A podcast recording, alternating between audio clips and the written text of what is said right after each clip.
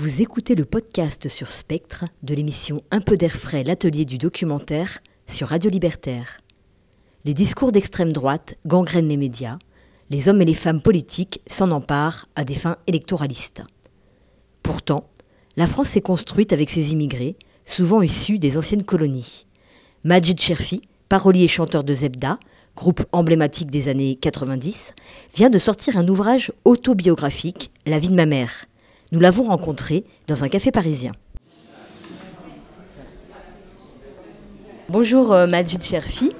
On est euh, dans un petit café euh, boulevard Ménilmontant, à côté donc d'un libraire qui s'appelle Libre Air, où une rencontre est prévue pour présenter ton livre La vie de ma mère, qui vient de sortir là en ce début d'année 2024 aux éditions Actes Sud.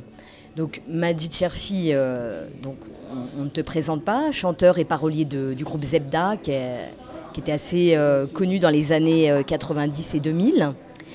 Euh, donc un, mouvement qui, euh, pour moi, rassemblait la jeunesse euh, antiraciste. C'est comme ça que je le ressentais à l'époque, parce que je faisais partie de ces, ces jeunes qui étaient fans de Zebda. un groupe donc, qui parlait d'identité, d'immigration, et qui était ancré dans la ville de Toulouse. On retient le titre Le bruit et l'odeur sur la sortie de raciste de Jacques Chirac.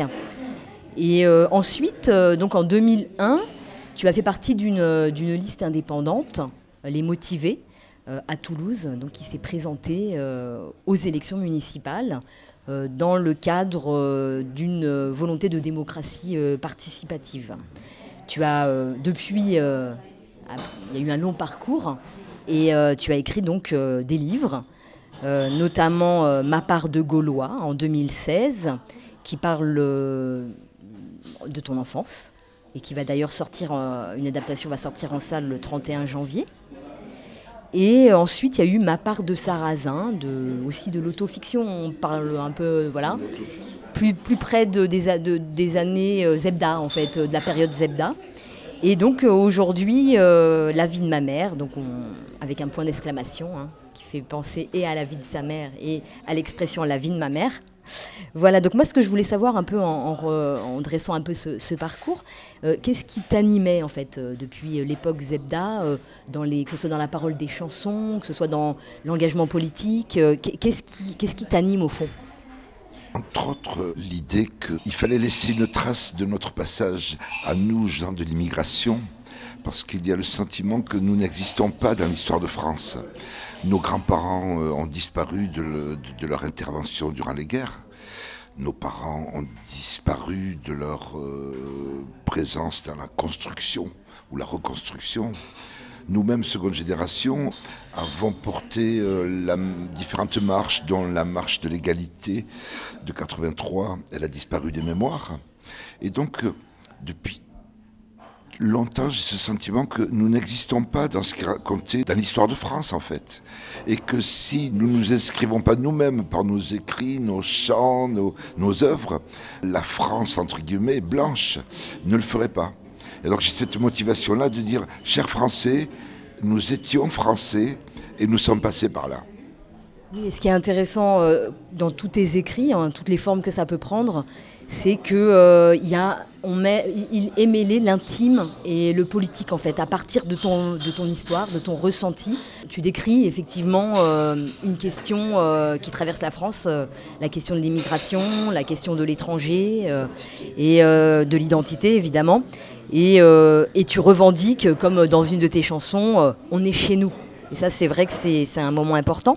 Euh, je voulais aussi savoir, donc, euh, est-ce qu'il y avait une, évolution pour toi, en fait, euh, depuis cette période de Zebda à aujourd'hui? Est-ce que tu as l'impression que tes motivations ont changé? Est-ce qu'il y a des, est-ce que ton regard a changé? Enfin, est-ce qu'il y a eu des, des, changements. Je pense notamment aussi à l'implication que vous avez eue donc avec le groupe Zebda dans la liste motivée, avec une, donc un engagement un peu dans les, euh, partis politiques. Enfin, là, c'était pas un parti politique, c'était plutôt de la participation. Euh, euh, c'était plutôt un, collectif, l'envie justement de sortir des partis politiques. Mais après, en, 2008, tu, toi, je crois bien que tu t'es un peu séparé de d'autres membres du groupe Zebda, puisque tu as voulu t'associer au Parti Socialiste. Donc voilà, qu'est-ce qu'il en est comment tu, Est-ce que tu peux expliquer cette évolution? En fait, on a, démarré avec toute, cette bande, notamment les copains qui, qui étaient dans l'association, euh, euh, dans une espèce d'idéal vague, commun, progressiste, parfois gauchiste, antiraciste, féministe, toutes ces choses-là. Et puis, au fil du temps, chacun a affiné sa trajectoire. Et moi, notamment au, niveau stratégique, je voulais, je voulais qu'on s'empare de cette mairie. Il m'a semblé qu'il était bon être derrière une tête de liste euh, qui était les socialistes à l'époque. Et beaucoup s'y sont refusés en voulant garder euh, oui, une espèce d'autonomie euh, politique. Moi, je n'étais pas d'accord parce qu'on avait échoué déjà deux fois à nous séparer dès le premier tour entre tous les mouvements de gauche ou progressistes. Et euh, c'était une des fractions. J'ai dit, moi, cette fois, je soutiens euh, au premier tour le PS.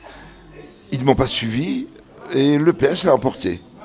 Donc après moi, je n'avais pas d'ambition politique. Je suis un compagnon de toutes les gauches à titre personnel.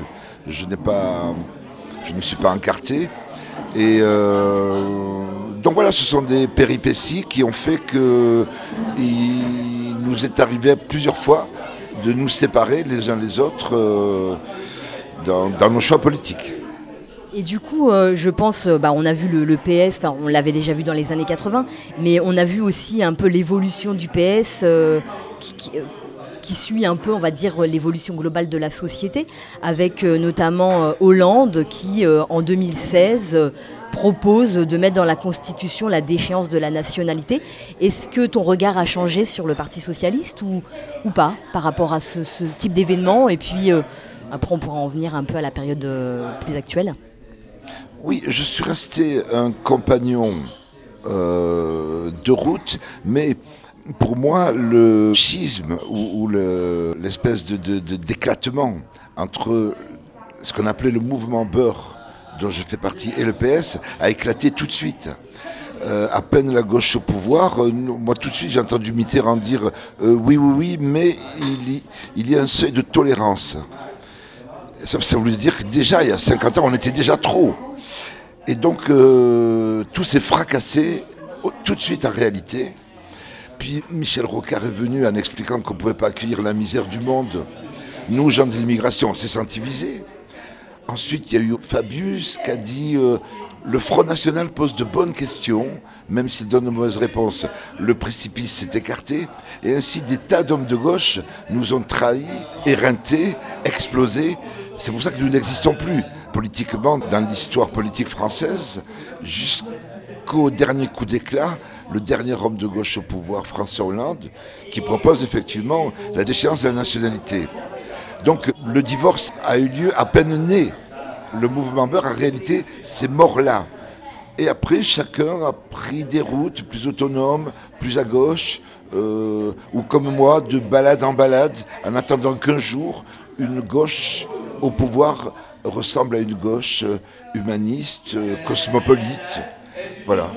C'est-à-dire que euh, malgré euh, ce qui s'est passé, euh, tu crois encore en le système actuel, c'est-à-dire malgré par exemple Macron qui, défend les fameuses lois sur l'immigration de Darmanin, tu, crois encore, alors que quand on l'a élu il y a deux ans, c'était aussi par opposition au Front National, enfin le Rassemblement National, tu crois encore que dans le système actuel, on peut... imaginer une autre France, quoi? Ben, je doute de moins en moins. Je vais voter, par exemple, avec de plus en plus de difficultés. Et euh, ma compagne me, tire un peu par la manche, parce que il y a 30 ans, j'aurais trouvé ça inimaginable que nous, gens de l'immigration, euh, on découvrait la démocratie en devenant français. Et donc, euh, ça symbolique des élections. Et alors, quand tu me demandes si j'y crois, j'y crois de moins en moins mais en même temps, je n'ai pas trouvé une alternative à cette démocratie qui vaut ce qu'elle vaut, en tout cas qui nous a effacé de son histoire. Et euh, oui, donc, euh, donc oui, quelle autre démocratie? Je ne suis pas convaincu par une autre, euh, une autre mécanique démocratique. Je pense comme ça aussi à, à la question kabyle. On sait que dans les villages kabyles, il y a une autre forme de politique où les, des représentants de famille se réunissent pour, voilà, voire même pendant la décennie noire, dans les années 90, ils ont refusé l'État physiquement. voilà, il y avait une autre forme de démocratie. Est-ce que ça, ça t'a inspiré ou pas? Non, ça m'a pas inspiré, d'autant plus que ça a échoué. C'est-à-dire toutes ces euh, alternatives berbères, euh, berbéristes, euh, elles ont échoué parce que les gens n'ont pas compris. Donc il agi d'une écume intellectuelle et on se fracasse tout le temps devant le même problème, c'est-à-dire que qu'est-ce qui fait que le peuple, entre guillemets, est concerné? Comment on fait en sorte qu'il se sente concerné? Et moi qui connais un petit peu la Kabylie pour y aller très souvent, je sais que là, il y a une espèce de, errement. Ces gens-là ne croient plus en personne. Une grande majorité ne vote plus euh, du tout. Et, comme en France Comme en France. Et n'a pas intégré ces systèmes euh, alternatifs de démocratie parce que ça n'a pas parlé au peuple. Oui, en même temps, c'est un peu la même histoire en France, c'est-à-dire que de moins en moins de gens votent euh, parce qu'il n'y a plus d'illusions en fait. Et comment ça se passe l'extrême droite à Toulouse? Alors, euh, je crois que c'est pas euh, la ville où le rassemblement est le plus important, le plus euh, remuant. Donc il y a un vote Rassemblement national qui a des résultats assez maigres en termes électoraux, mais qui enfle année après année, d'élection en élection. Il y a quand même cette présence qui devient de plus en plus importante, même à Toulouse. Oui, parce que euh, là, je voulais juste faire une petite référence aussi à une chanson euh, qui, parlait justement déjà à l'époque, en 1998, euh, des villes qui avaient basculé dans l'extrême droite, Toulon, Marignane et, Orange. Voilà, Toulouse n'est pas encore concernée par ces villes du Sud. Oui, Toulouse n'est pas concernée, mais alors les petites villes alentours, les, petits, un certain nombre de villages, de petites villes sont déjà infectées par la présence, je pense à cette ville où est enterré Slimane Azem, Chanteur kabyle euh, chanteur kabyle, euh, ville de Moissac qui a été prise par euh, le, Front, le, Rassemblement national récemment. Mais je ne serais pas surpris que d'autres grandes villes encore un jour soient prises. Parce que voilà, il y a cette, une, masse importante de Français ont cette excitation de, et si on essayait du neuf? Alors bon, ben voilà, on a beau leur dire qu'ils se bercent d'illusions, euh, en pensant que tout à coup, avec le Front National, euh, la France va retrouver le plein emploi, une identité blanche, catholique, et que Vercingétorix va renaître, sortir de sa tombe. Et donc, toi, tu penses que tu peux avoir une action par rapport à, la montée de l'extrême droite ou pas? Enfin, est-ce que, comment, comment agir face à la montée de l'extrême droite? Ben, Comment agir euh, je dirais moi que euh, c'est un peu tard et que je ne vois pas comment on peut retourner la situation pour un long moment et que quand c'était encore qu'un groupuscule, il eût fallu le, combattre frontalement plutôt que d'avoir peur des, échéances électorales et de se dire bon, euh, faut quand même pas trop expliquer à la France qu'elle va devenir cosmopolite, sinon on perd les élections. Alors la gauche s'est mise à expliquer que euh, effectivement il pouvait y avoir un trop plein et qu'il fallait être vigilant. Et à partir de l'idée du trop plein, ça, tout, a basculé. Bon, la droite était acquise à ces idées-là. La gauche a basculé en ayant peur en ayant peur, plutôt que d'affirmer un nouveau récit français, instituer une France cosmopolite, constitutionnellement cosmopolite, multiculturelle. Euh, elle a voulu préserver l'idée, oui, mais nous sommes quand même catholiques, nous sommes quand même d'une identité chrétienne. Et la gauche a trop voulu essayer de sauver cette fameuse identité chrétienne, et ça les a tués. Alors du coup, en voulant sauver l'identité chrétienne, ils ont fait des nouvelles générations immigrées, des gens se revendiquant d'une identité musulmane. Ouais. Et alors, on va peut-être parler un petit peu de ton livre. Je crois qu'il y avait un, passage. Peut-être on pourrait introduire euh, ton livre avec, euh, je Page 112, c'est ça? Page 112, pardon, il y a des petits stickers que j'ôte. Maman était accrochée à la télécommande.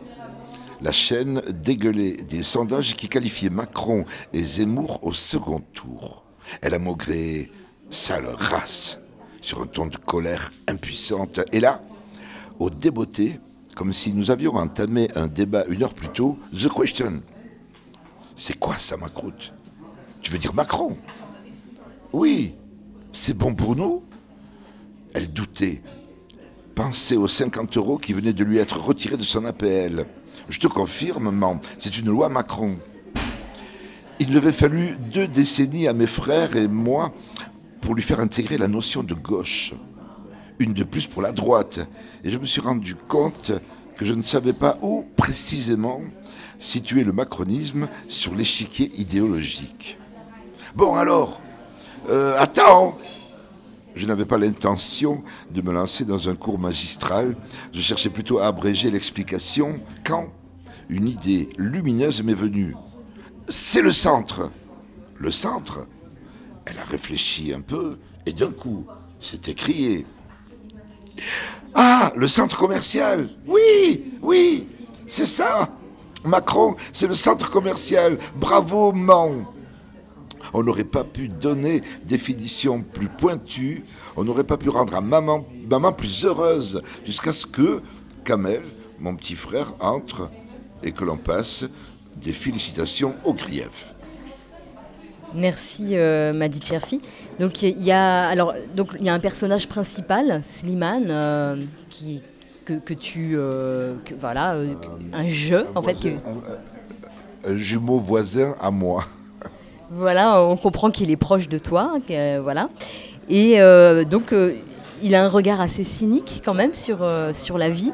Euh, il y a de l'humour noir, mais il y a aussi euh, euh, un regard assez cynique, aussi bien sur son meilleur ami Boris, que sa mère, que, que la société française. Et ses enfants, ses frères, ses sœurs. Oui, il est en douleur. Il est en douleur parce que voilà, il est plus que qu'un cas. Et l'essentiel du parcours a été fait. Et il se met à faire une espèce de bilan de sa propre vie. Et c'est aussi ce qui le mène à se pencher sur sa mère euh, parce qu'il se dit elle va mourir et je ne sais pas qui c'est. Il peut arriver qu'on vive avec sa propre mère 60 ans euh, sans savoir qui elle est.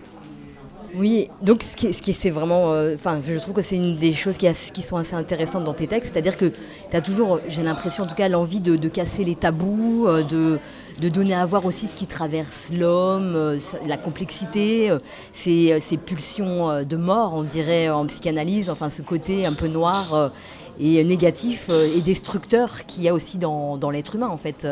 Est-ce que cette tendance-là n'est pas plus forte aujourd'hui qu'elle n'était dans les paroles de Zebda? J'ai l'impression qu'il y a euh, quelque chose de, peut-être qui était moins euh, exprimé dans, Zebda à l'époque, c'est-à-dire qu'à l'époque il y avait vraiment une dénonciation euh, de la France par rapport au traitement de l'immigration.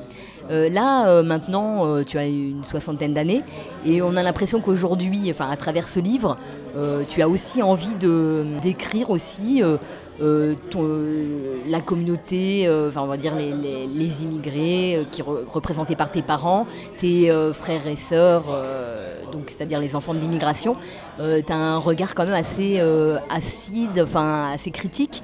Est-ce que ça c'est pas plus fort aujourd'hui que ça ne l'était à l'époque dans les paroles de Zebda Je pense pas que, ce soit plus fort parce que finalement les années Zebda euh, on était préoccupé par la, dimension politique globale.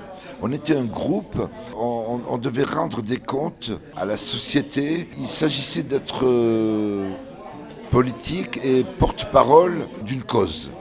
L'essentiel des Zebda, c'était des combats globaux. Alors que dans la littérature, je passe par l'intime, en fait, pour dénoncer les mêmes choses. Et alors, euh, pour moi, c'était plus intéressant parce que dans le groupe, il y avait une obligation collective. Il fallait utiliser le on. On est un collectif et on chante pour la collectivité. Et la littérature m'a permis d'intégrer l'intime qui était tabou dans le groupe. On n'avait pas à faire part de ces états d'âme.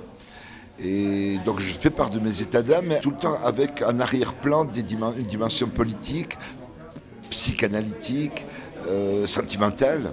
Et donc ce qui me permet de finalement de me sentir plus complet dans mon approche, alors que la dimension collective ne remue que le, côté militant en fait, le militant idéologique. Voilà. Et la, littérature me permet d'englober mon être. Et, ce qui peut être un petit peu dangereux, enfin, c'est-à-dire que euh, comprend, enfin n'importe quelle euh, personne en fait a besoin de s'émanciper de sa famille, d'avoir un regard, critique par rapport à son milieu, par rapport au milieu social, peu importe en fait quel milieu. Enfin c'est aussi une manière de d'être, de devenir euh, quelqu'un de, s'individualiser en fait, de, sortir de l'aliénation voilà, de, notre environnement. Et en même temps, bah, en fait, le groupe que tu décris et que tu critiques, c'est aussi une minorité qui est beaucoup euh, attaquée. Enfin, on va dire euh, une minorité qui est de moins en moins bien vue. Oui, de moins en moins bien vue. Enfin, je sais pas, j'ai l'impression que le regard, est-ce qu'il est, il est sûrement en tout cas plus exacerbé aujourd'hui Est-ce que c'est est-ce que tu parfois, il peut pas y avoir aussi des personnes qui te renvoient un regard de trahir la cause? Enfin, je sais pas. Hein. Oui, je suis parfaitement ça, si vous voulez. Euh, parce que j'assume moi d'être dans une espèce de schizophrénie avec deux adversaires dans ma tête qui se battent, qui se réclament de moi et qui se battent chacun pour un camp. Et alors, euh, on me demande de choisir des camps. Et, et, alors, comme je ne choisis pas les camps, ou en tout cas que je critique les deux camps, deux camps, ou peut-être trois, me traitent de traître parce que euh, justement, je, je, mets chaque camp, je les remets en question. C'est quoi les trois camps? Ça peut être le camp euh, euh, arabe, j'allais dire maghrébin. Après, il peut y avoir un sous-camp berbère, puisqu'il y a une guerre entre berbères et arabes. Il y a le camp français. Je peux glisser un, un camp, un camp palestinien, par exemple, puisque je, suis né, moi, palestinien, parce que mon père a annoncé un soldat de plus pour la grande résistance palestinienne. J'ai eu deux jumeaux, des frères jumeaux, et là, c'était la grande fiesta. Et le consulat d'Algérie, de Toulouse, est venu féliciter papa, parce qu'il avait des jumeaux, et que ça grossissait les rangs de la résistance palestinienne. Donc, pour dire qu'on a été infusé jusqu'à la mort de ce combat-là. Et alors, par exemple, le 7 octobre m'a fait faire un peu marche arrière parce que c'était quand même l'horreur, et que oh, j'eus aimé que, le, combat palestinien soit plus... Alors là, je, rêve, euh, comme si les combats pouvaient être purs, comme si les Palestiniens ne pouvaient euh, voilà, n'abattre que des soldats jamais de civils, etc. Non, les guerres sont les guerres, et les civils y passent, les enfants, etc., de tous les camps. Et donc voilà, il y, a, euh, une multitude de camps euh, avec lesquels on n'est euh, pas d'accord et qui font partie de soi. Et alors, du coup, il y a aussi, à mon avis, un autre camp qui peut-être, enfin, je sais pas, qui pourrait apparaître, je sais pas. C'est-à-dire que quelque part, je pense que en connaissant la notoriété, tu as aussi un peu changé de classe sociale. Donc peut-être que qu'est-ce qu'il en est de ça, du coup, d'être d'être issu de l'immigration, mais euh, de faire partie d'un... C'est un traître de plus. En m'étant élevé socialement et donc financièrement, je suis devenu un traître de plus pour la cause prolétarienne. Et les copains, c'est vrai que nombre de copains d'enfance sont restés dans des salaires euh, d'ouvriers, de, SMIC, et que moi, il y a eu des moments où on a eu des gains astronomiques avec euh, la mécanique industrielle de la musique. Et donc vous êtes le, traître à la cause de par votre euh, niveau social. Et, c'est sans issue. C'est sans issue parce que qu'est-ce qu'il faut faire? Est-ce qu'il faut faire des dons, tout donner euh, parce que la cause l'exige? Euh, Est-ce une illusion? Voilà. donc effectivement, c'est une traîtrise de plus que j'ai accrochée sur le dos. Et je me posais la question du coup, c'est une question qui me traverse assez souvent, c'est-à-dire que le racisme, est-ce qu'il n'est pas aussi social? Enfin, Du fait de passer la barre, euh, comment dire, d'être de, l'autre côté maintenant, euh, donc plutôt dans une classe privilégiée, mhm. est-ce que du coup la couleur euh, s'estompe? Alors elle peut s'estomper par moment, et mais après, si vous voulez, moi je me fie pas à la façon dont on me traite moi j'ai toujours en ligne de mire mes parents, mes frères et sœurs, l'ensemble de l'immigration française. Euh, et, donc je perds pas de vue, je perds pas le cap. Donc euh, peu importe qu'on me, traite de façon privilégiée, je ne me fie pas à ça pour condamner ceux qui me traitent de manière privilégiée. Euh, je sais que l'immensité de l'immigration maghrébine, subsaharienne, est maltraitée, et donc c'est ce qui m'importe. Parce que dans ce livre, le personnage principal du livre euh, a, connu un peu de richesse euh, avec un, camion à faire des hamburgers. Et du coup, tu as deux fils élevés dans le centre-ville de Toulouse qui visiblement ont encore un autre regard aussi du coup euh, du fait euh, d'être c'est la troisième génération euh, qui vit dans un centre-ville non pas dans les quartiers on a l'impression que peut-être ils ressentent moins cette question identitaire. Alors il s'agit donc de deux, de deux enfants qui ont passé la vingtaine mais qui sont le fruit d'un couple déjà middle class. Euh, et donc, euh, ils ne sont pas révélateurs de la troisième génération maghrébine française, puisque euh, ils ont accès à un savoir, à des codes. Et donc eux se sont détachés de, de, cette névrose. Ils sont détachés de la névrose, ils le disent à leur père, ils disent mais tu veux absolument que ta mère t'aime, il faut absolument que tu aies besoin de ça, détache-toi de, cette aliénation. Et eux se disent, voilà, nous, même si on ne nous aime pas parce que parce qu'on est d'origine maghrébine, on est français, et on se fout de savoir si on nous aime ou pas. Donc ils ont franchi euh, un palier supplémentaire, mais ils ne sont pas révélateurs de ce qui se passe dans la société française, où les jeunes... Euh, parce que justement ils sont euh, exclus d'une certaine façon, ils sont exclus de la société française, se replient dans des identités religieuses ou autres. Et moi je trouve que ce livre il a une portée universelle, enfin, c'est-à-dire que même si on est au sein d'une famille kabyle, enfin d'origine kabyle, maghrébine, uh-huh. moi par exemple dans ce personnage de la mère j'y ai vu ma grand-mère. Euh, je trouve que euh, euh, dans les familles, on va dire françaises depuis plusieurs générations, les hommes peuvent aussi avoir des comportements qui ressemblent à ces hommes de, de, cette famille que tu décris là dans ce livre. Euh, voilà, donc je, trouve euh, que cette libération de, la mère, elle peut aussi euh, ressembler à une libération que pourrait. moi, ma grand-mère, elle portait aussi des robes. à un moment donné, elle s'est mise effectivement avec l'âge à porter des pantalons, mais c'était quelque chose de très nouveau aussi. Enfin, voilà, j'ai l'impression qu'il y a beaucoup de similitudes finalement, même si on décrit toujours la France avec la question euh, des femmes euh, beaucoup plus libres. Euh, enfin, c'est peut-être aussi qu'une apparence. Enfin, je sais pas, mais en tout cas, bon, il y a des différences. On est d'accord selon les cultures. Mais en réalité, est-ce que dans les campagnes françaises, la femme est si libérée Voilà, je sais pas. Je, trouve en tout cas que le, livre a vraiment une dimension universelle. Non, non, je, je, vous rejoins parfaitement dans cette idée parce que je le pense aussi. Je pense que c'est universel. Après, euh, pour faire avancer la cause, j'aime bien appuyer sur ma propre identité de maghrébin, à la fois pour éclairer, euh, pour euh, éveiller une, conscience ou algérienne ou française. je me je, zoome sur ma propre identité, en réalité je vise l'humanité entière.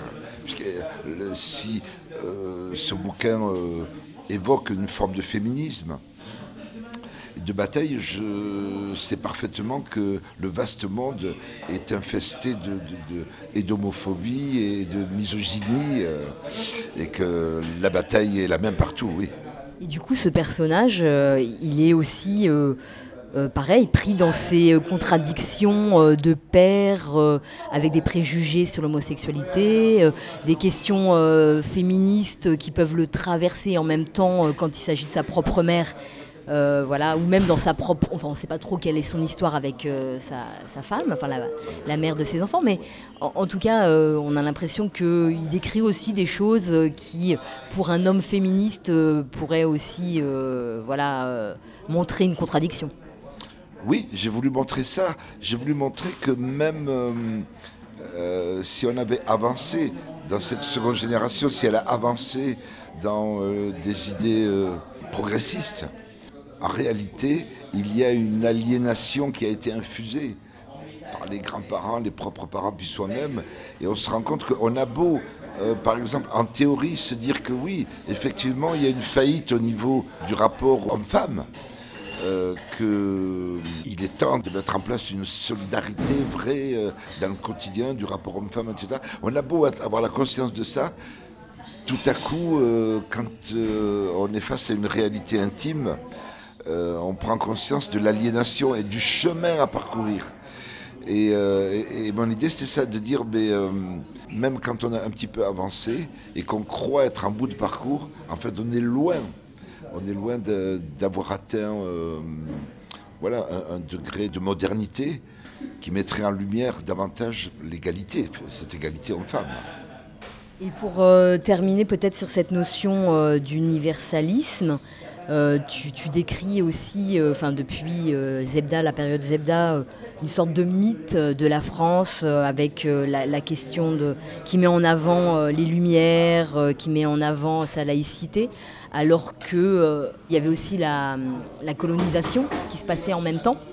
Euh, donc euh, du coup, voilà, j'ai l'impression que ce mythe d'une France qui nous a été transmis à l'école, j'ai l'impression qu'il est à déconstruire pour tout le monde finalement.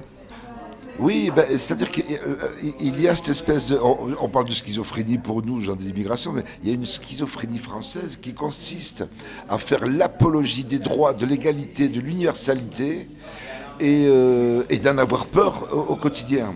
Et donc il y a cette espèce de projection euh, positive, humaniste, et en même temps d'état de, peur, accompagné par une peur de se perdre.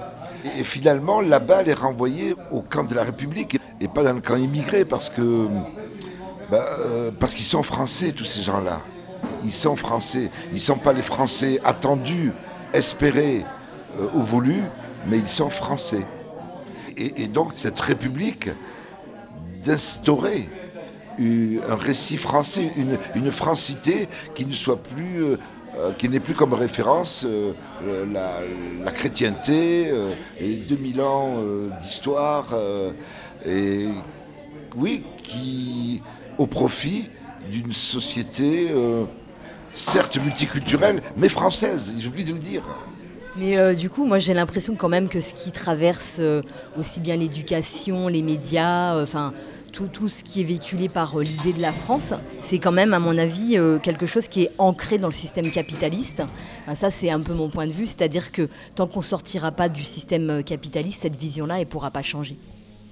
Alors bon, alors ça, tu lances le grand débat du système capitaliste. Moi, je crois, j'ai toujours pareil, je n'ai pas trouvé d'alternative euh, plausible au libéralisme.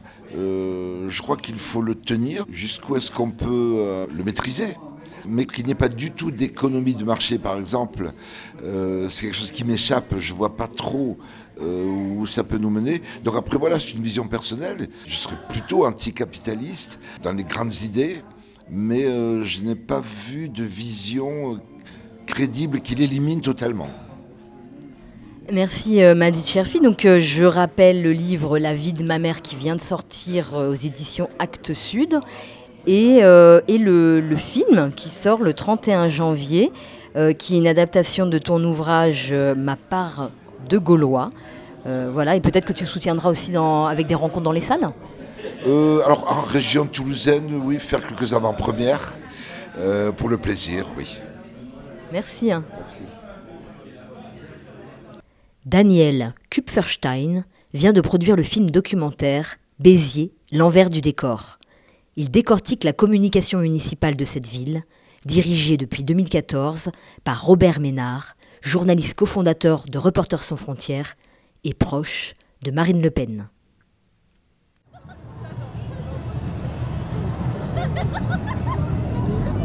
Mes chers compatriotes, c'est Carmit Christelle, votre envoyé spécial en France. Aujourd'hui, je me mets en danger pour vous, encore une fois, pour vous donner les dernières nouvelles de notre République. Alors je me trouve là, entouré de gens très dangereux. Il s'agit des sans-papiers, des immigrés, des étrangers. Ils sont là, ils m'entourent, ils sont partout. Et, là, on va partir à une manifestation contre la loi immigration, la nouvelle loi méchante de notre gouvernement. Je ne connais personne ici, je suis toute seule et j'espère de sortir vivante. de cette aventure. Je cherche un ami quelque part, quelqu'un qui... Ah, le voilà, Daniel Kupferstein. Qu'est-ce que tu fais là, Daniel? Bah, Je vais manifester, manifester contre la loi, les, projets de loi d'Armanin. Voilà. C'est des lois pour euh, encore restreindre le droit des étrangers en France, euh, euh, c'est la énième loi qu'on met en place pour restreindre la venue des étrangers en France et ça devient insupportable. C'est la, loi qui, qui est faite pour essayer de, essayer de ramener des gens euh, au, niveau euh, électoral, euh, essayer de récupérer des voix du Front National, enfin du Rassemblement National, et ça marche jamais ça. Et tu es venu à Paris depuis le sud de la France, là où on vote Front National bah, pas, partout, hein, dans toute la France, euh, dans le sud, euh, il est grand le sud. Hein, euh, Bordeaux, on vote pas forcément RN, ça dépend. mais je suis dans la région autour du bassin méditerranéen, où l'ensemble du bassin méditerranéen, les, voix d'extrême droite sont de plus en plus fortes. Et aux dernières élections législatives, notamment, ça s'est vu parce qu'il y a plusieurs députés RN de cette région, un peu comme aussi dans le nord. Euh, euh, dans l'Est, euh, la Marne et certains endroits du couloir rhodanien. Daniel, hier on a regardé ton film en avant-première, ton film qui s'appelle Béziers, l'envers du décor. Et on va manifester ensemble et après on va se poser quelque part et parler plus longuement de ton film. Très, très bien, vous me laissez manifester en gros. Très bien tu as la liberté de manifester pour le moment. Merci. Merci. Mes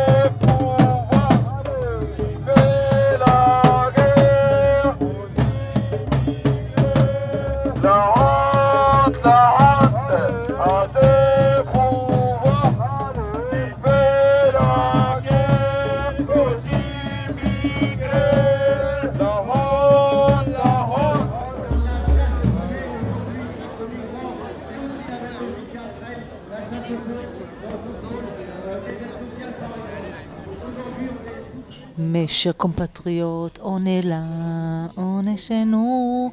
Je suis avec Amanda et Marilyn et Daniel Kupferstein et on est en marge de la manif contre la loi immigration.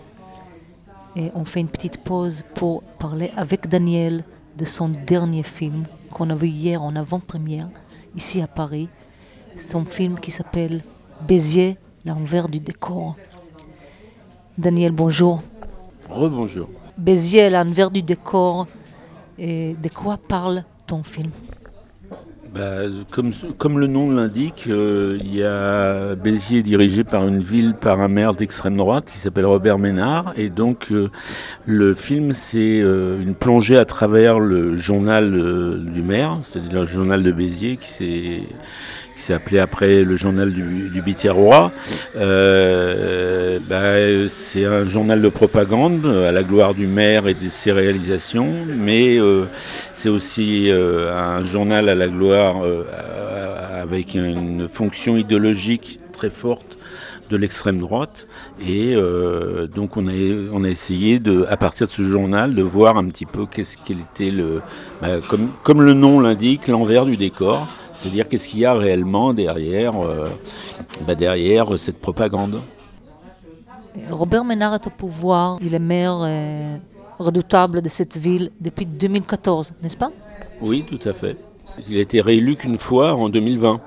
Comme montre bien ton film, euh, Robert Ménard ne pratique pas les méthodes démocratiques qui sont les méthodes de notre République.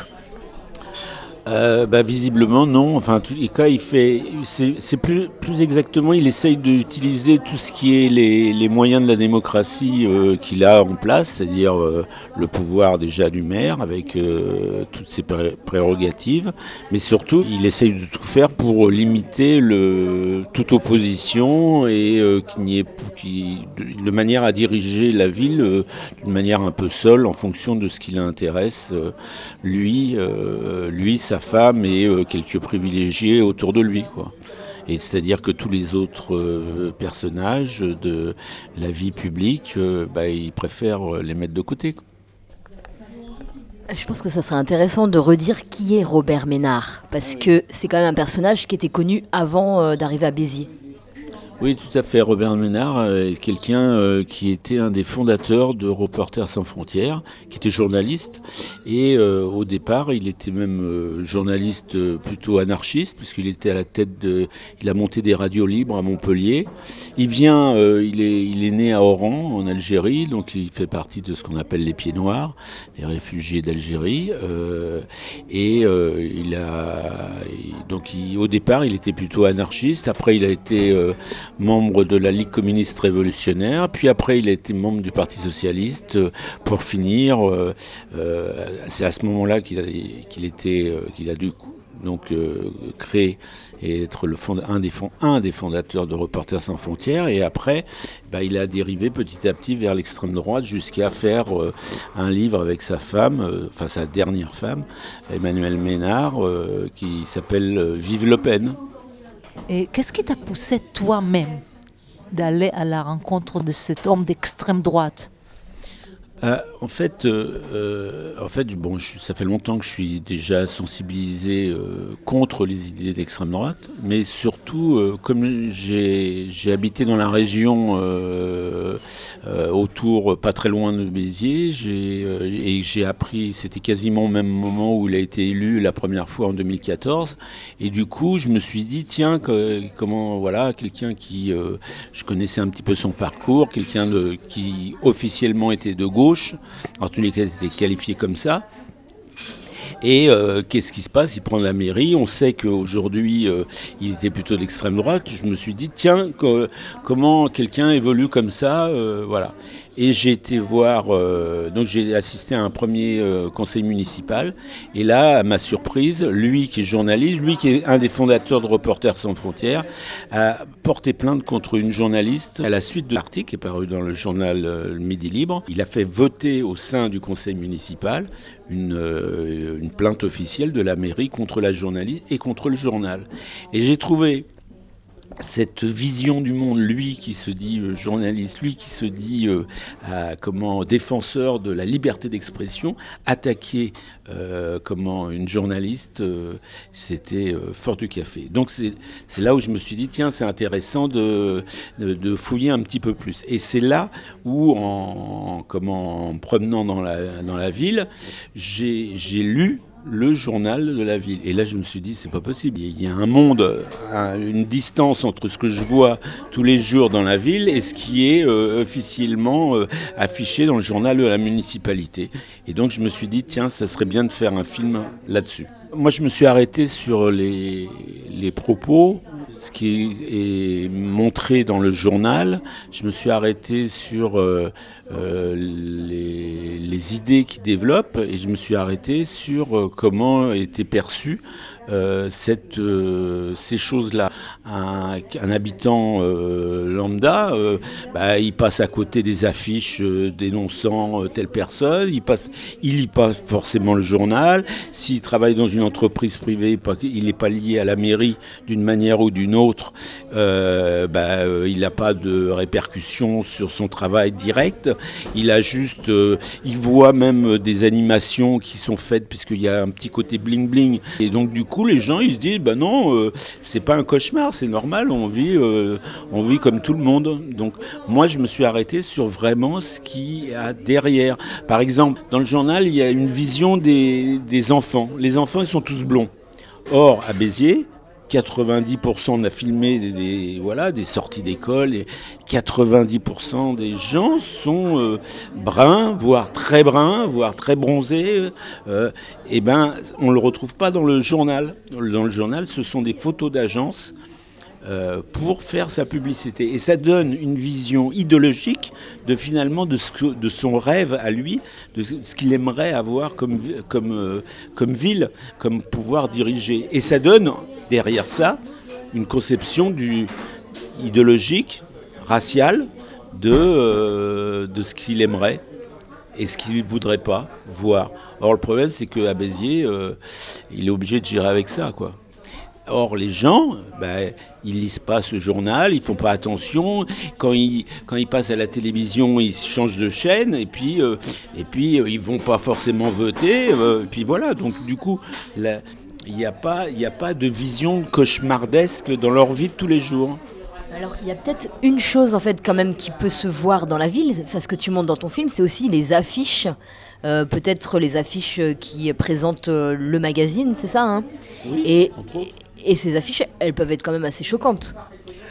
Oui, mais euh, encore une fois, euh, il y, a, plein de choses choquantes dans la vie. Dans la vie, euh, quand il y a des SDF qui, qui, voilà, qui font la, manche tous les jours, quand il y a des, situations, des gens au chômage, des, fils qui s'allongent, il y a plein de choses choquantes. Mais le, citoyen, on va dire, de base, bah, il passe à côté. Hein. Je pense que quand on veut ne pas voir, on y arrive facilement ton film suit aussi ce processus-là, c'est-à-dire comment les habitants, petit à petit, arrivent à accepter le maire d'extrême droite avec tout ce qu'il impose sur eux. Bah oui, euh, de toute façon, ils sont, bien obligés. Quand on dit on accepte, il y a un courant idéologique global en France, mais euh, aussi dans une partie du sud de la France, où les idées d'extrême droite commence à gagner du terrain d'une manière concrète. Et là, aujourd'hui, les gens acceptent la vision de Ménard, surtout que en face, bah, il n'y a pas beaucoup d'opposition. Justement, en fait, euh, tu parlais des, des images d'enfants blonds. Bon, d'ailleurs, en France, euh, partout, euh, les enfants blonds sont très minoritaires, sans, que ce soit, même au sein de la population d'origine. Euh, en fait, il serait intéressant de savoir ce, ce que lui, enfin, comment il peut faire une, comme ça une non-représentation euh, de, toute une population. Et euh, les Méditerranéens, enfin les gens de Béziers, est-ce qu'ils est-ce réagissent à ces images de blondeur Et même au niveau des femmes aussi, ça revient très souvent. Alors, à ma surprise, quand j'ai montré ça en dehors des gens politisés, les gens ne voyaient pas le problème. C'est-à-dire que comme, le journal, il est, fabriqué d'une manière... Euh, bon, on, fait la comparaison avec le détective, euh, le journal détective, euh, où on voit qu'il y a des mises en page qui sont exactement les mêmes. Les gens trouvent ça, ça fait magazine. Ça fait et donc ça fait. On ne sait pas si c'est un magazine, euh, tu vois, des fois féminin, euh, voilà, un magazine, euh, un magazine illustré avec des belles photos parce que c'est quand même du papier glacé. C'était, c'est et donc du coup les gens se sont quelque part appropriés dans leur tête le fait que c'est des photos d'agence de, petits jeunes, filles ou jeunes garçons blonds qui représentent l'école de Béziers, alors qu'il n'y a quasiment aucune photo de, des écoles de Béziers. Et quand il y a des photos, à chaque fois, il prend des photos avec des gens euh, les plus blonds possibles. À mon avis, euh, là, ça aurait été intéressant de filmer euh, le, choix de la photo pour illustrer une école de Béziers. Ça aurait été sûrement intéressant. Et je pense que ça aurait été intéressant de comprendre que on dit non, non, non, il y a, en gros, il y a trop de bruns, il y a trop de noirs, il y a trop d'arabes vaut mieux, vaut mieux prendre un, bien blond euh, pour illustrer ça. Et c'est ce qui se passe.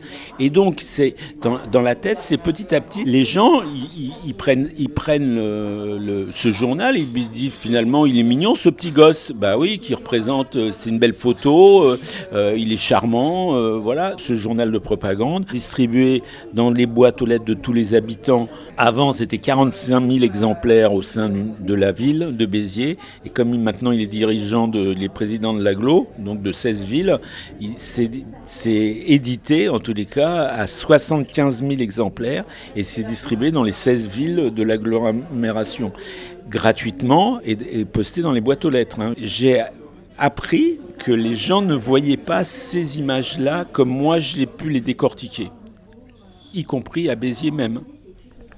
Parlons un petit peu des initiatives que Robert Ménard euh, a dans cette ville, toutes les actions qu'il fait pour écarter les, minorités du centre-ville, la, visibilité et les activités des immigrés.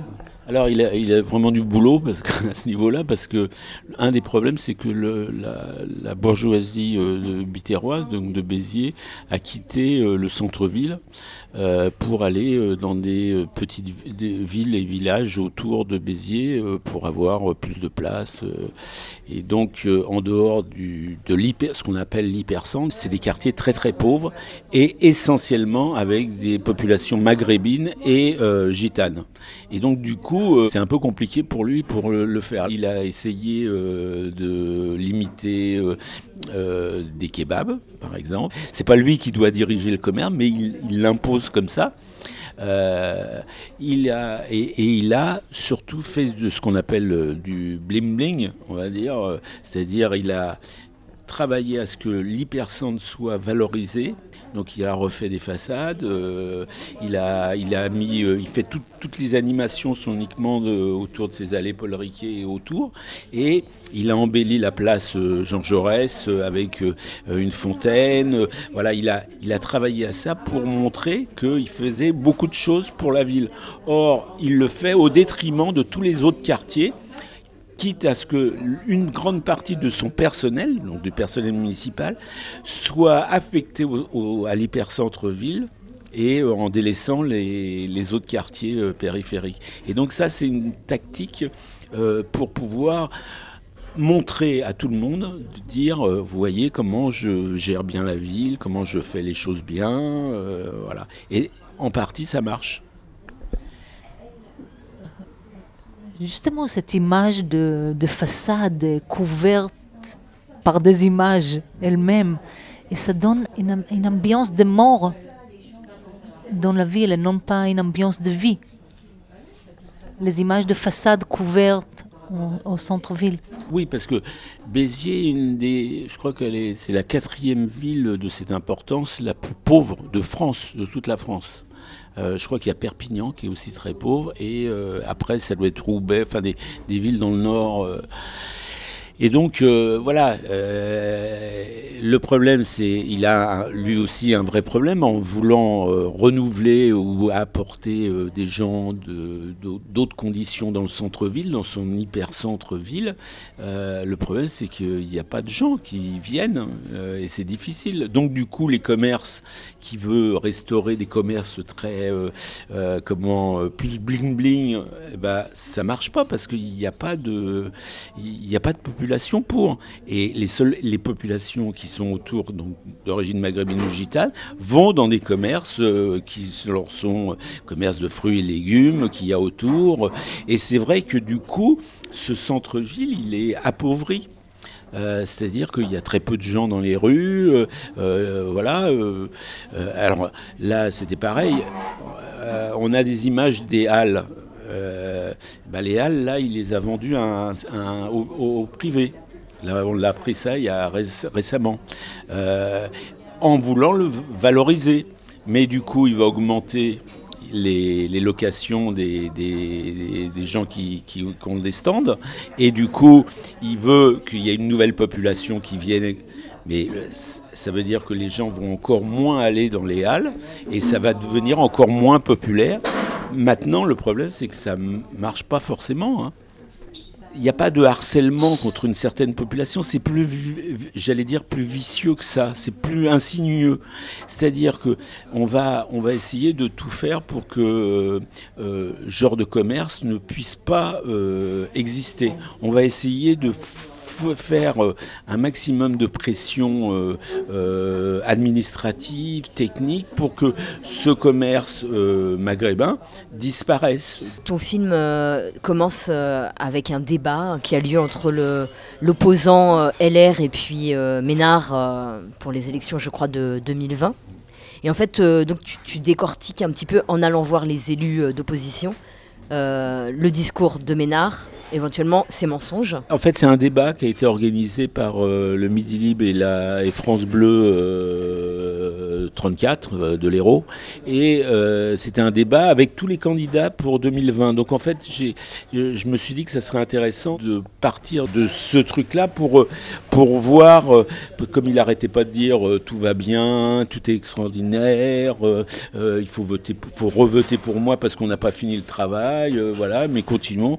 Et donc je me suis dit, comme nous, on a vraiment commencé à filmer à partir de 2019. On s'est dit que ça serait intéressant de commencer comme ça. C'était, là où on pouvait euh, l'approcher un petit peu plus, parce que la production a écrit en disant qu'on voulait faire un film documentaire, elle n'a jamais répondu. Donc c'était une manière de, présenter, et puis surtout parce que euh, après, on a été euh, pendant donc ces élections, il y avait une réunion du, du candidat dans son staff avec voilà où on a filmé avant les élections elle-même. Donc, en fait, c'était une manière de présenter. Juste une question, parce qu'à un moment donné, c'est dans la deuxième partie du film, tu es avec des opposants au conseil municipal. Et ce qui est euh, intéressant, euh, je trouve, c'est que il fait euh, sortir les, opposants pour que le conseil municipal puisse avoir lieu. Par contre, la caméra, elle n'est pas exclue du conseil municipal. Donc ça, c'est presque étonnant, non que... Oui, c'est étonnant parce que c'est en fait c'est des images qui ont été faites d'un pour Arte curieusement d'un film pour Arte. Là, Ménard contrôlait l'histoire. Donc on a utilisé ces images. Euh, une chose est sûre, c'est que aujourd'hui, et peut-être après ce film d'ailleurs, euh, le film de Arte, euh, qui date de 2016, je crois, et c'est absolument interdit de filmer dans un conseil municipal. C'est-à-dire que moi, on m'a empêché une fois de filmer. Et d'ailleurs, lui, il interdit toute image, ce qui est encore une fois assez étonnant comme un journaliste qui défendait la liberté d'expression. Là aussi, il y a une petite contradiction quand même sur sa, liberté d'expression et son, sa façon de, présenter son, média municipal, c'est très vertical, très axé sur lui. Euh, je ne sais pas qu'est-ce qu'il avait avant comme, comme média en tant que journaliste. il utilise euh, des images de, presque de pin-up euh, des années 50. Alors j'imagine que ce n'est pas quelque chose qu'il a toujours utilisé et on ne comprend pas bien à qui se destine face cette communication. Alors là, encore une fois, c'est la contradiction parce que c'est son journal, c'est comme un magazine. C'est vrai que c'est une contradiction avec le monde de, euh, notamment de sa femme, qui est euh, plutôt la manif pour tous, côté catholique intégriste, qui sont à des kilomètres de la comme dit euh, un, des personnages de la Catin, euh, voilà, euh, avec, des mini-jupes, des barésies et compagnie. Mais pour lui, c'est une manière de illustrer, on va dire, son magazine pour faire passer son idéologie aussi. Parce que la femme des années 1950, c'est la femme à la cuisine, c'est-à-dire à la fois sexy, mais dans des positions lascives, attendant l'homme. voilà, on est plus dans cette idéologie-là. Donc euh, il est toujours entre les deux, euh, entre les deux aspects. Et, c'est vrai que j'ai tenu à, faire un petit passage euh, sur cette manière d'illustrer la femme en, faisant venir trois, trois femmes qui, qui racontent un petit peu comment elles ressentent en tant que femme, comment elles ressentent ces images-là. Et c'est une séquence assez révélatrice du film. Quoi. Par rapport à avant, bah, il, a, été euh, journaliste à Sud Radio, euh, qui est une radio euh, légèrement à droite, et il invitait des gens de l'extrême droite déjà. Hein. donc quand petit à petit il a dérivé, il a dérivé grave, hein, se dire à la fin quand il, il a quitté Reporters sans frontières, après il a dérivé réellement. D'ailleurs, les premiers chefs de cabinet étaient des gens qui viennent du monde identitaire, c'est-à-dire l'extrême droite de l'extrême droite, quoi. Et il y a aussi, euh, alors on voit effectivement qu'il se comporte euh, un peu en, dictateur euh, dans sa mairie, fascisant évidemment avec son idéologie. On sait que dans d'autres mairies de droite ou de gauche, on peut retrouver ce genre de personnage. Ce qui est intéressant aussi dans, le film, c'est que on voit qu'il y a des choses qui peuvent se permettre parce que finalement l'État ne fait rien, notamment le, le préfet. Ça, c'est quand même intéressant, c'est-à-dire que euh, voilà, finalement, ce genre d'idéologie, euh, elle peut largement se diffuser euh, dans la société actuelle. quoi. C'est vrai que Robert Ménard frôle toujours au maximum par rapport à la légalité. Il, va, il, pousse toujours les limites, et puis tant, tant que ça répond pas, eh ben, il continue, il continue. Par rapport au préfet, avant il y avait un sous-préfet qui lui a mis des bâtons dans les roues. Euh, notamment, il voulait créer une, une, sorte de milice, hein, c'est-à-dire euh, c'était euh, une brigade garde bitéroise. Donc c'était des gens qui devaient, qui étaient dans le domaine de la sécurité au sens large et qui devaient patrouiller dans les villes. Je ne sais pas si on imagine ça au niveau national. Hein. Enfin voilà. Donc là, le, sous-préfet a interdit en disant les prérogatives de la police, c'est le préfet qui les donne et c'est pas le maire. Et donc là, ici opposé. Sauf que, évidemment, comme les préfets et sous-préfets changent tous les trois ans, il y a eu un nouveau préfet qui s'appelle Hugues Moutou, qui, euh, lui, était plutôt dans la ligne de euh, Darmanin. Ah, Darmanin, donc on peut dire qu'on est là dans la droite extrême. Et donc euh, lui, il était, c'était un ancien euh, euh, conseiller du cabinet de Sarkozy. Là où Sarkozy a été élu en essayant de récupérer les voix du Rassemblement national. Voilà. Et donc il était chef de cabinet là-dedans avant de devenir préfet de l'Hérault. Et donc il s'est très bien entretenu avec les Ménards. voilà. Il y a une grande fête qui existait à Béziers autour des taureaux qui, s'appelle la Feria. Euh, donc c'est une grande fête euh, euh, populaire avec plein de gens dans la rue, des attractions, des choses comme ça, et, aussi des, comme on est quand même dans le sud, des taureaux, tauromachie, des, des spectacles, des corridas, voilà, des défilés aussi. du coup, il a institué une messe au départ de cette feria et depuis 2014, depuis 2014, il y a des messes où il appelle la population à venir en masse assister à la messe. Ce qui est extraordinaire, c'est que c'est inclus dans l'ensemble des, des, activités de la mairie. Et, il, le vient, il vient avec son écharpe tricolore assister à la messe dans les arènes de Béziers et c'est hallucinant. Enfin, voilà. Et donc le préfet, Ouimoutou, a assisté à la messe. Euh, alors lui, il n'avait pas, il avait pas mis son, son écharpe tricolore, euh, mais euh, Robert Ménard et Emmanuel Ménard avaient leur écharpe tricolore en assistant à la messe. On n'est plus du tout dans, la, dans le principe de la laïcité à la française. On doit respecter toutes les religions et que l'État en tant que tel est en dehors de, de l'emprise religieuse. Et ça, c'est euh, effectivement c'est au, niveau d'une loi, de, la, notre constitution, qu'il remet en cause. Oui, parce que ce qui est intéressant aussi, c'est qu'il a plusieurs visages. Enfin, il fait des revirements, c'est-à-dire que on le voit, il a une période où il est euh, ouvertement raciste. Et puis là, ces, dernières, euh, ces derniers temps, d'après ce que tu disais, il commence à faire un peu machine arrière, en tout cas, à essayer de faire bonne figure.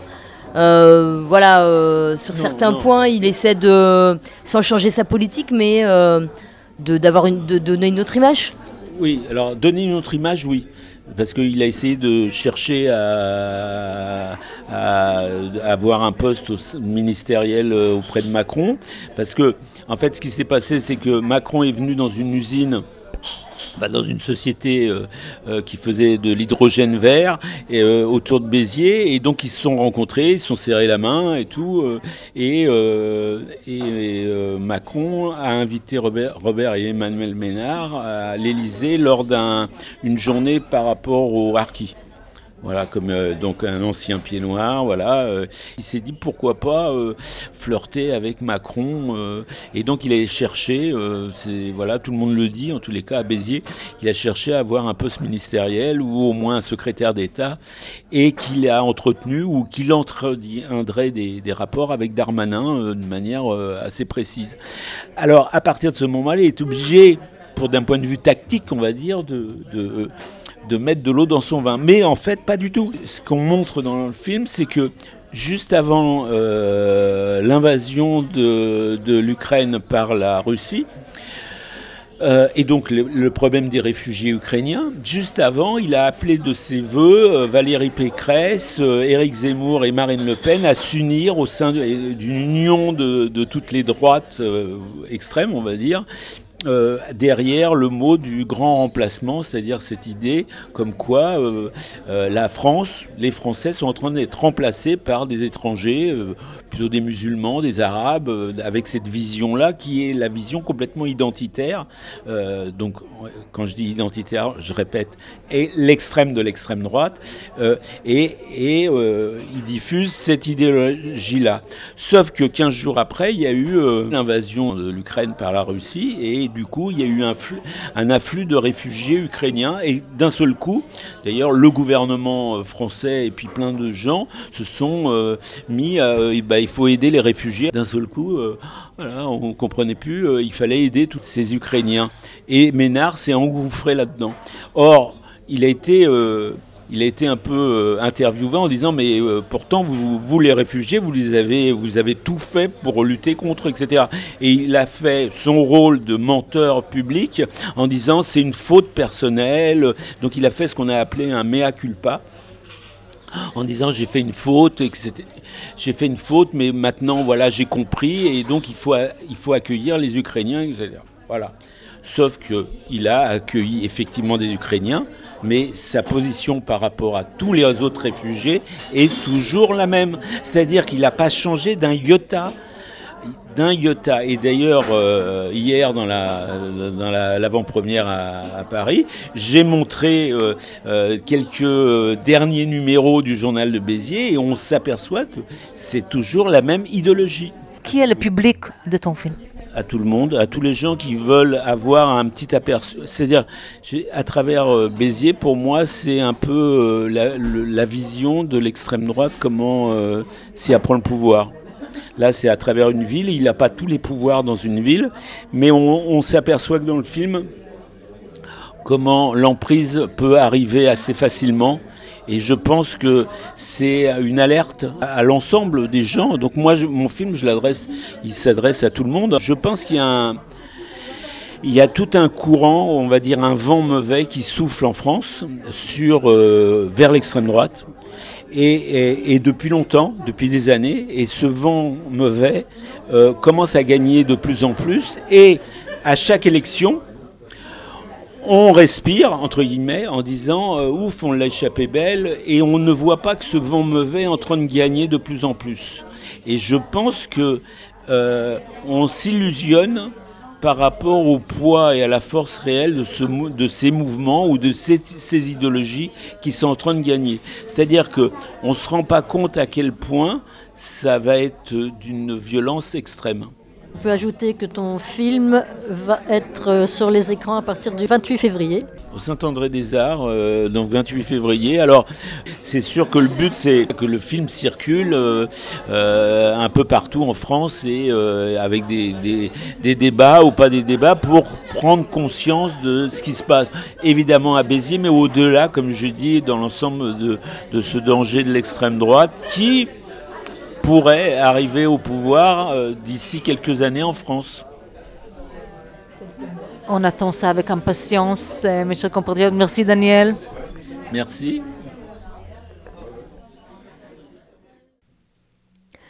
Pour prolonger cette réflexion, rendez-vous sur notre blog www.airfray-radio.fr. Dans l'émission du 4 février 2024, nous avons invité en direct le collectif Visa, Vigilance et Initiative syndicale antifasciste. À bientôt!